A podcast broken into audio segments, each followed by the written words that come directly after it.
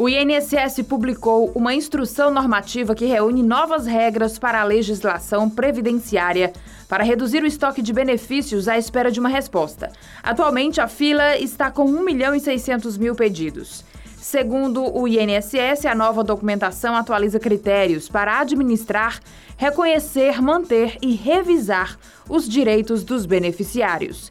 Desde 2019, o INSS exige documentação comprobatória da União dos últimos 24 meses antes do pedido.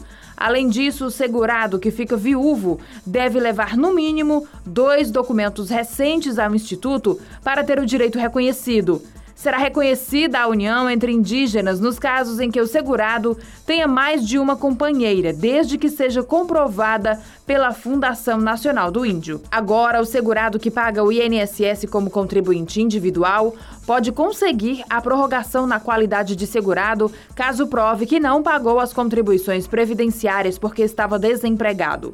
A nova norma retira a possibilidade de contar como especial o tempo de afastamento do trabalhador que atuava em atividade prejudicial à saúde, mas passou um período recebendo o auxílio-doença.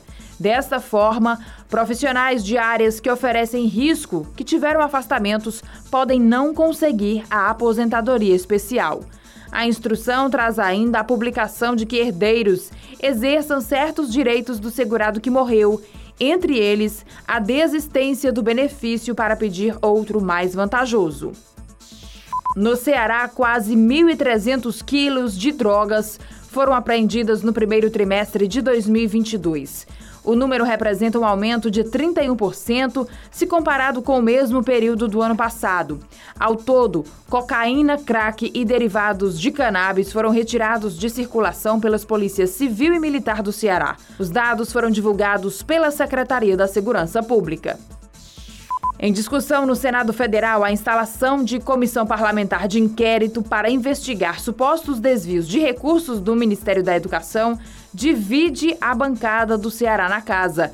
Enquanto os senadores Cid Gomes e Tasso Gereissati subscreveram o requerimento para a abertura, o senador Eduardo Girão considera que a CPI pode acabar sendo banalizada e politizada devido à proximidade com as eleições.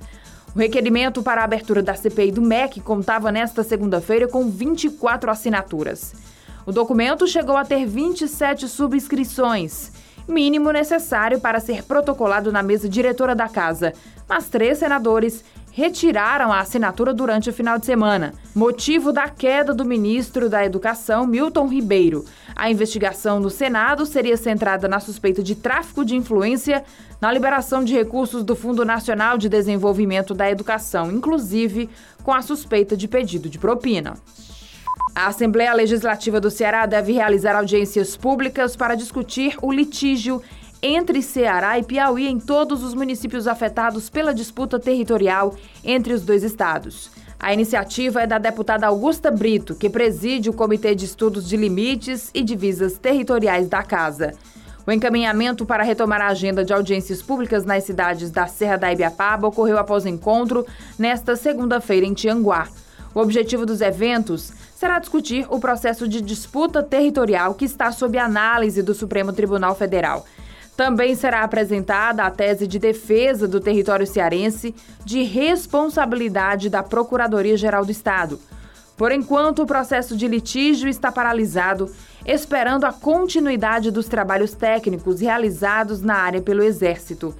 Em análise técnica preliminar, o Exército usou como referência apenas questões cartográficas e geográficas. Para saber mais, acesse gcmais.com.br.